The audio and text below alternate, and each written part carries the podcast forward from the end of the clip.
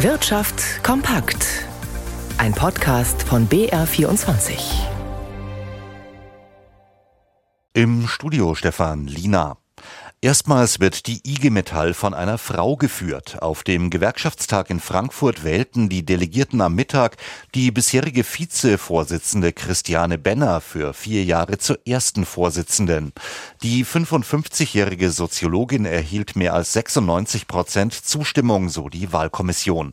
Benners Vorgänger Jörg Hofmann war nach zwei Amtszeiten aus Altersgründen nicht mehr angetreten. In ihren mehr als 130 Jahren Geschichte hatten IG Metall und ihre Vorgängerorganisationen bislang ausschließlich männliche Vorsitzende. Egal ob Fitnessstudio oder Datingportal, viele Dienstleister wenden veraltete Klauseln für Kündigungen und Vertragsverlängerungen an. Das bemängelt die Verbraucherzentrale Bayern. Eigentlich sieht das entsprechende Gesetz vor, dass nach der Mindestlaufzeit eine Kündigung binnen Monatsfrist möglich sein muss. Das wird aber in der Praxis häufig nicht umgesetzt. Felix Linke. Die Verbraucherzentrale Bayern hat festgestellt, dass Partnerbörsen wie Online-Dating-Portale ihre Kunden häufig mit illegalen Praktiken in ihren Verträgen halten. Schon in den ausgewiesenen allgemeinen Geschäftsbedingungen AGB fehlte es oft an der Umsetzung der jüngsten Gesetzesänderungen. Demnach dürfen alle Kunden und Kundinnen nach Ende der Mindestlaufzeit mit Frist von einem Monat kündigen. Für Handy-, Festnetz- und Internetverträge wie von Telekom-Anbietern gilt das schon seit Dezember 2021 für alle anderen Bereiche seit März letzten Jahres. Bundesweit wurden 800 Firmen von Verbraucherverbänden jetzt untersucht. Dieser Marktcheck ergab 116 unzulässige Kündigungsklauseln, Abmahnungen wurden verschickt. Das sei jedes siebte geprüfte Unternehmen, so Tatjana Halm von der Verbraucherzentrale Bayern. Bei Fitnessstudios sogar mehr als ein Viertel der Anbieter. Auch Tanzkurse, der Bereich Mobilität oder Abonnements für Kleidung und Bedarfsgegenstände zählten zu den dafür bekannten bekannten Branchen. Die meisten abgemahnten Firmen hätten sofort reagiert und ihre Bedingungen angepasst. Mehr Verkehr auf die Schiene bringen, das ist ein erklärtes Ziel der Bundesregierung.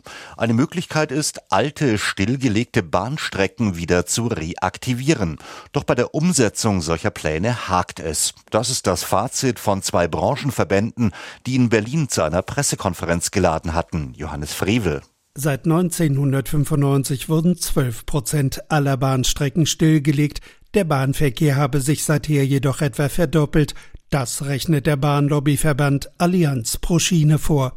4500 Kilometer stillgelegter Strecken wurden untersucht. 1300 Kilometer gelten demnach als wiederbelebungswürdig. Gut 1,1 Millionen Anwohner in abgehängten Regionen könnten so wieder an die Bahn angeschlossen werden. Tatsächlich seien im vergangenen Jahr bundesweit jedoch nur acht Kilometer Bahnstrecken wieder ans Netz gegangen. Auch in diesem Jahr sei nur mit einer einstelligen Zahl zu rechnen. Als Grund führen Allianz pro Schiene sowie der Verband Deutscher Verkehrsunternehmen VDV an, Bundesländern fehle, auch wegen sinkender Einnahmen, durch das Deutschland-Ticket Geld für den Betrieb der Regionalbahnstrecken. Die Mobilitätsverbände forderten den Bund dazu auf, die Länder stärker dabei zu unterstützen, stillgelegte Strecken wiederzubeleben und weitere Streckenstilllegungen zu stoppen.